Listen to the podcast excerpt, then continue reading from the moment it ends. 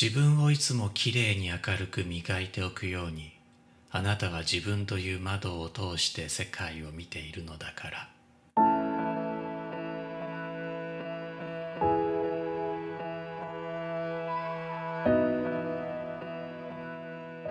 1です。おはようございます。このポッドキャストは僕が毎週お送りしているニュースレター STEAM ニュースの音声版です。STEAM ニュースでは科学技術工学アート数学に関する話題をお届けしています。STEAM ニュースは STEAM ボート乗組員のご協力でお送りしています。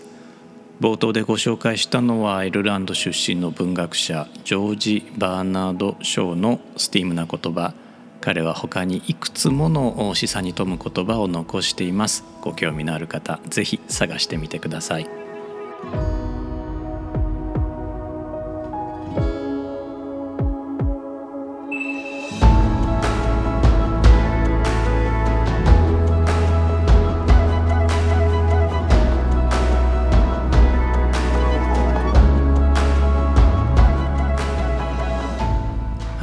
まして1です。このエピソードは2023年3月16日に収録しています。steam.fm エピソード122は Steam ニュース第121号から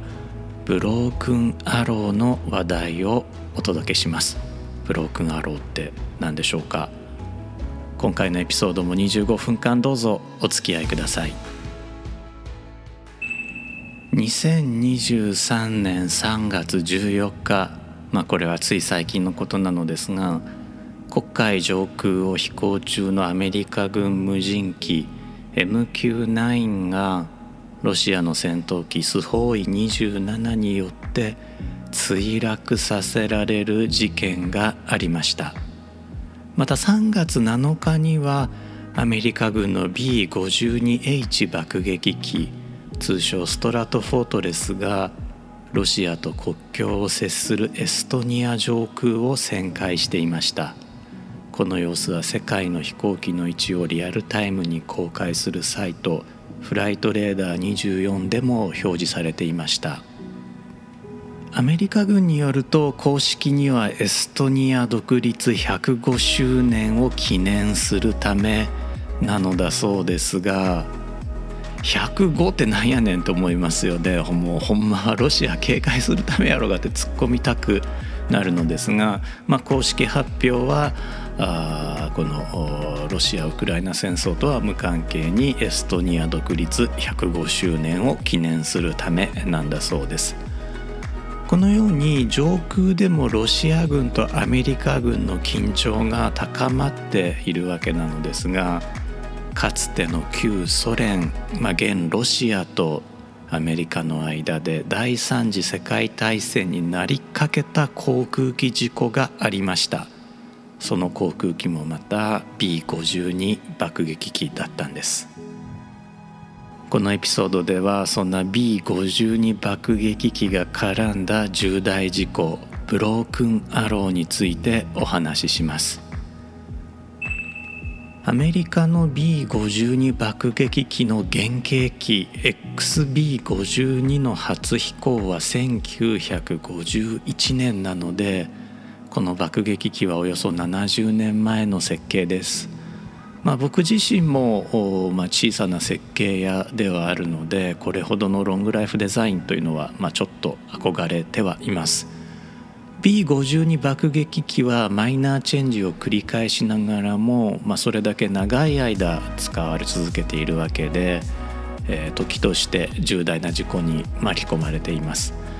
例えば2007年のことです。アメリカのマイノット空軍基地の B52 爆撃機へ核弾頭を装備した巡航ミサイルが間違って積み込まれました。その結果アメリカ軍は36時間の間自国の核兵器を見失いました。これ担当者は生きた心地がしなかったでしょうね。本事件の調査の結果当時の空軍大臣と空軍参謀総長が辞職に追い込まれました。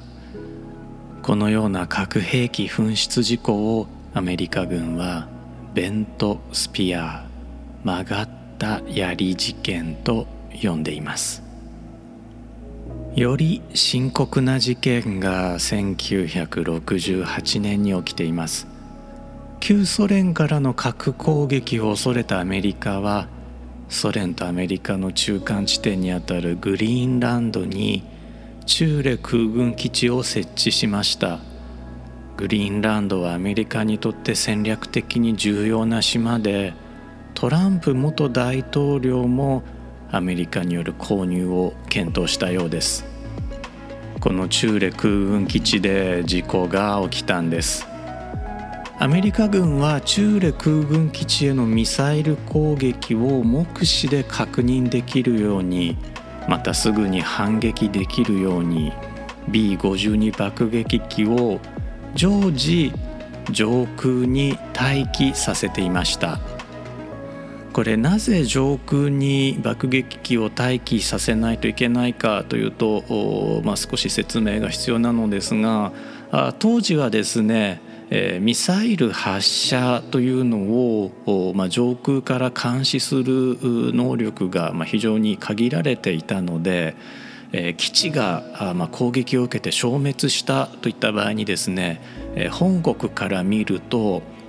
何か通信経路が故障して、基地が見えなくなったのか本当に攻撃されて、えー、基地がなくなったのかわからないので、えー、上空に、常時飛行機を飛ばしておいて、えー、本国と通信ができるようにしておく必要があったあというのが1点と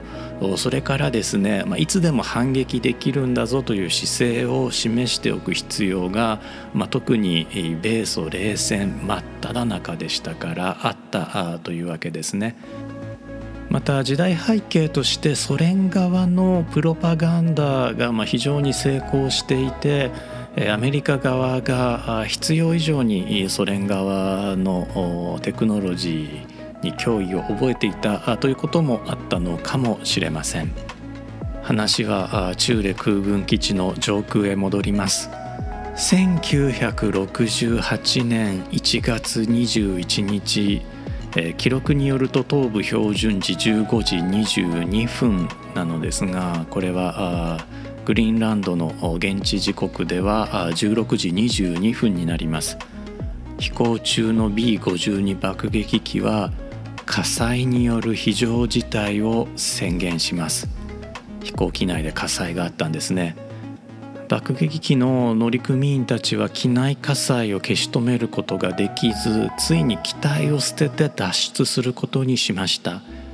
7名の乗組員のうち6名が脱出に成功しているのですが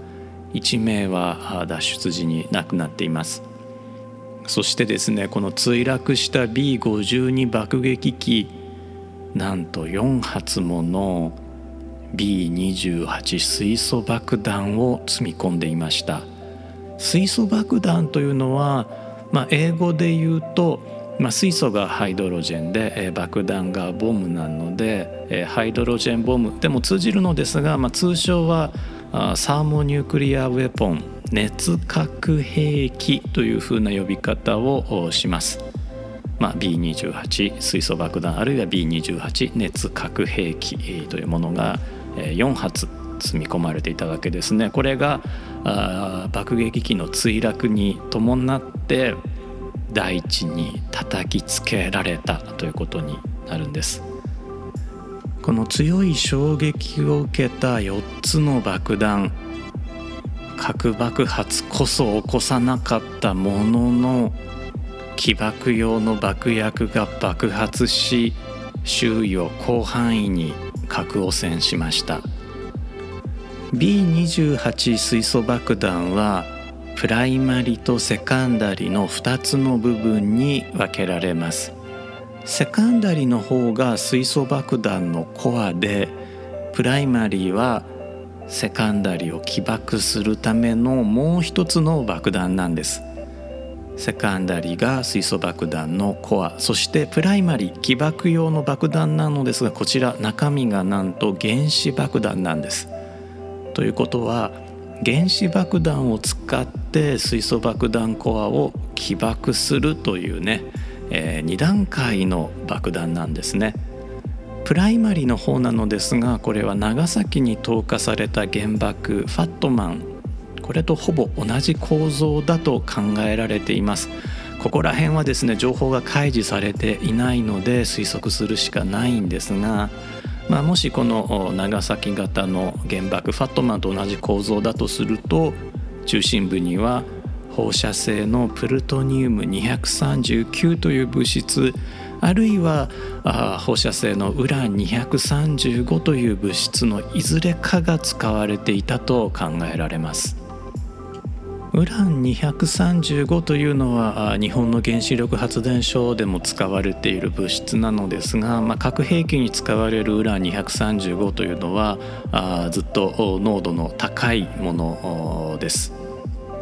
セカンダリーの方なのですが、まあ、こちらも推測するしかないのですが、まあ、おそらくはあウラン238こちらは劣化ウランですねこの劣化ウランでできた筒の中に重水素化リチウムという物質を詰め込んだ構造ではないかと言われています。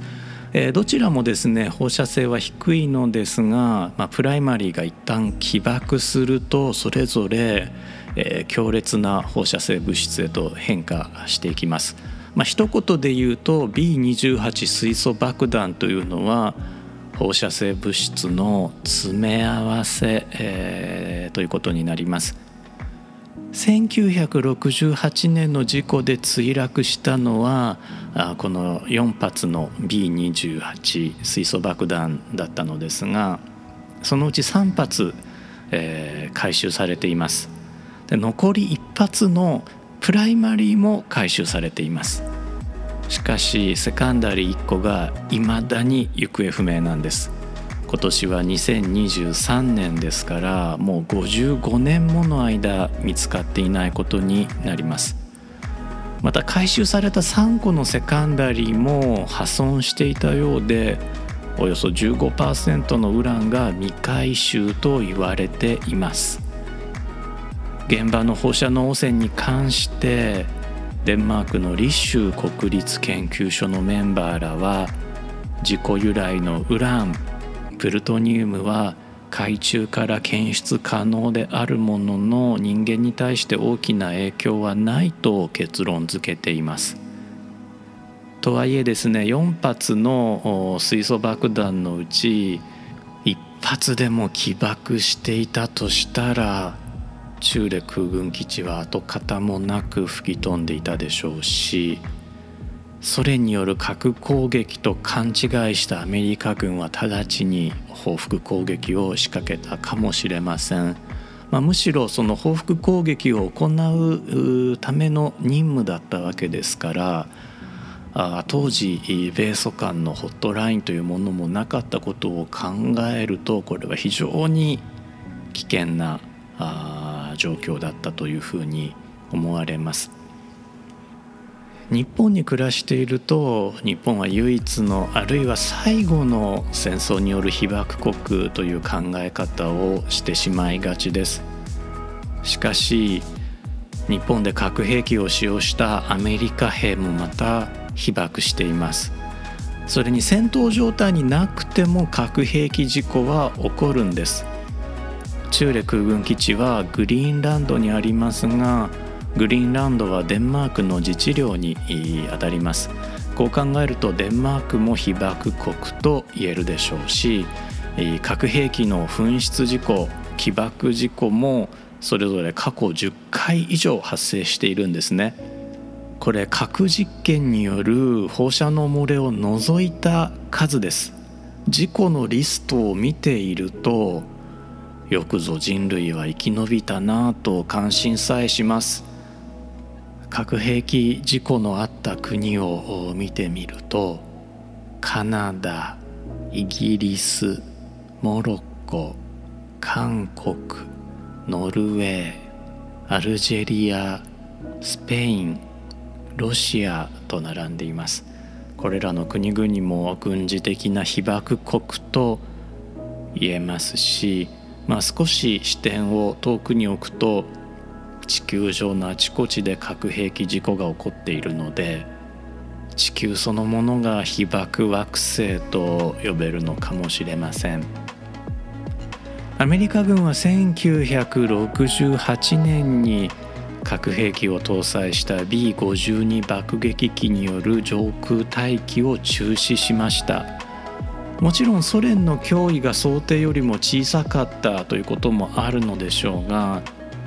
味方を危険にさらしすぎたということも理由になるでしょう。エストニア上空を旋回した B52 爆撃機が核兵器を搭載していたかは分かりませんが、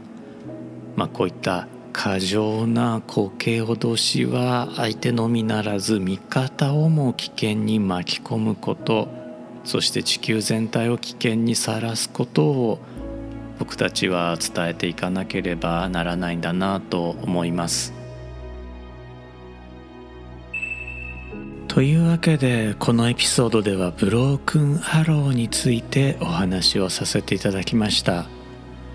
ジョン・トラボルタ主演の映画「ブロークンアロー」をご存知のリスナーの方もおられると思います。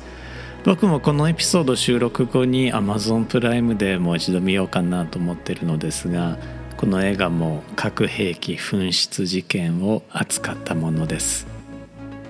このエピソードでお伝えしたかったのは核兵器を持っていれば使ってしまう恐れがあるという話ではなく核兵器を持っていれば事故を起こしてしまうというお話なんですね。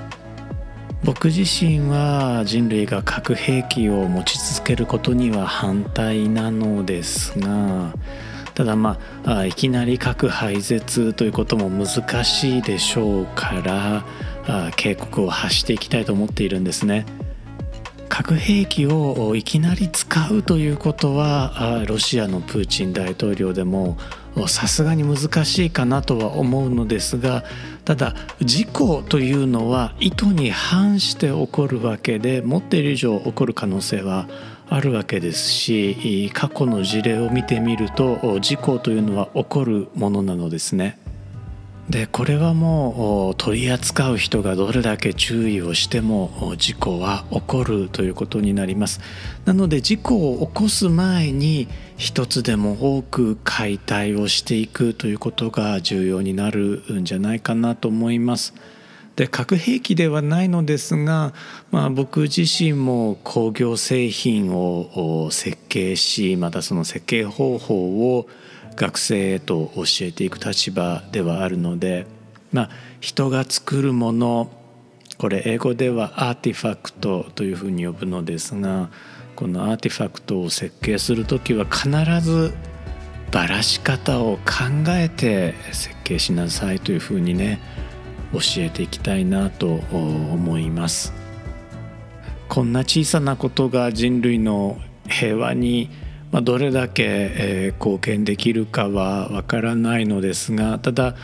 一人のエンジニアとして後輩に伝えていけることはこういうことなんじゃないかなと思います。それに、えー、僕自身、まあ、非常に小さな力ではあるのですが社会活動家として核兵器を一つでも地球上から減らしていく活動をできればと思います。実はですねこういった核兵器廃絶運動に取り組んでいるアメリカ人ジャーナリストアリ・ビーザーとですねえー、昨日一緒に食事に行っていたのですが、まあ、たまたまね、来日して長崎に来ていたので、え、一緒に会っていたのですがあ彼はですね彼のおじいさんが広島そして長崎の原爆投下の時に上空を飛んでいたエンジニアだったんですね。広島長崎に投下された新型爆弾というのはこれ上空で爆発する必要があったので、まあ、当時米軍としては最先端の地上からの距離を測るレーダーというものを搭載していたのですがそのレーダーを操作するエンジニアが必要で、まあ、兵士ではなくまあ、エンジニアを一緒に登場させていたということなんですね。でえー、この爆撃機の操縦者そして、まあ、爆弾のオペレーターたち彼らも原子爆弾というものを知りませんでしたしたがってですね、まあ、我々日本人は地上で被爆をしていたわけなのですがそのアメリカ人たち軍属も上空で被爆をしていたんですね。もちろん、えー、その時のエンジニアたちそしてオペレーターたちは新型爆弾ということを知らされていませんでしたあそして、えーまあ、その3世孫にあたるアリたち、まあ、アメリカで育ったわけなのですが日本における核兵器使用というのは、まあ、アメリカの学校ではこれは抵抗をやめない日本軍を降伏させるために必要な措置だったというふうに教わっていたのですが、まあ、アリが大人になって知ったことはその爆弾が民間人に対して使用されたということだったんですね。彼は大変ショックを受けてえやがてフォトジャーナリストになり日本にも取材に何度も来るようになったわけです。その間のいきさつというのは僕がプロデュースに関わらせていただいた TEDx 京都そして TEDx 西海で紹介をさせていただいています。よかったらですねえー、YouTube であるいは TED.com で、えー、アリ・ビーザーというふうにね検索していただくと彼のトークを見ていただくことができます。彼が活動していた ICAN 核兵器廃絶キャンペーンは2017年にノーベル平和賞を受賞しています。日本は被爆国としては唯一でもまして最後でもないとは思うのですがでも最初の被爆国として世界に核兵器廃絶を訴えていくまたとないポジションにはいると思うんですね。もちろん核兵器を廃絶しようというのはきれい事なのですがきれい事であるがゆえに誰かがいつも言い続けないといけないことなのだとも僕は思います。さて、えー、今年の TED カンファレンス、まあ、TED ですね。こちらが4月17日から21日にかけて、えー、カナダのバンクーバーで、えー、開催されます。まあ、僕もですね、まあ、およそ10年前にこの TED カンファレンス参加させていただいたのですがあ今年もですね魅力的なラインナップが上がっています。まあ、興味のある方はですね、えー、TED.com で2023年のカンファレンスを見ていただきたいのですがあこちらをですねえー、オンラインで、えー、動画を、まあ、一部セレクトして、えー、共有したいなと思っています。日程はですねまだ決めていないのですが、まあ、4月29日にできればなと思っています、えー、YouTube ライブを検討しています。こちらはですね録画を残さずに、まあ、YouTube ライブだけで、えー、お届けできればなと思っているのですがあのすでにねあのアメリカテッドからはライセンスを取得しているので、えー、あとはもう僕が準備するだけなのですがご興味があれば概要欄、えそしてですね、えメールでお送りしているニュースレター STEAM ニュースの方を見ていただければと思います。最後になりましたが今週もですね、えたくさんのコーヒーの差し入れをいただきました。本当にありがとうございます、えお相手は steam.fm の1でした。ではまた次のエピソードでお会いしましょう。Was golden, then it was stolen. But I knew that we would see the dawn. The darkness closed in, then it was broken. You always kept me holding on. Look at us now, look at you shine coming down. Don't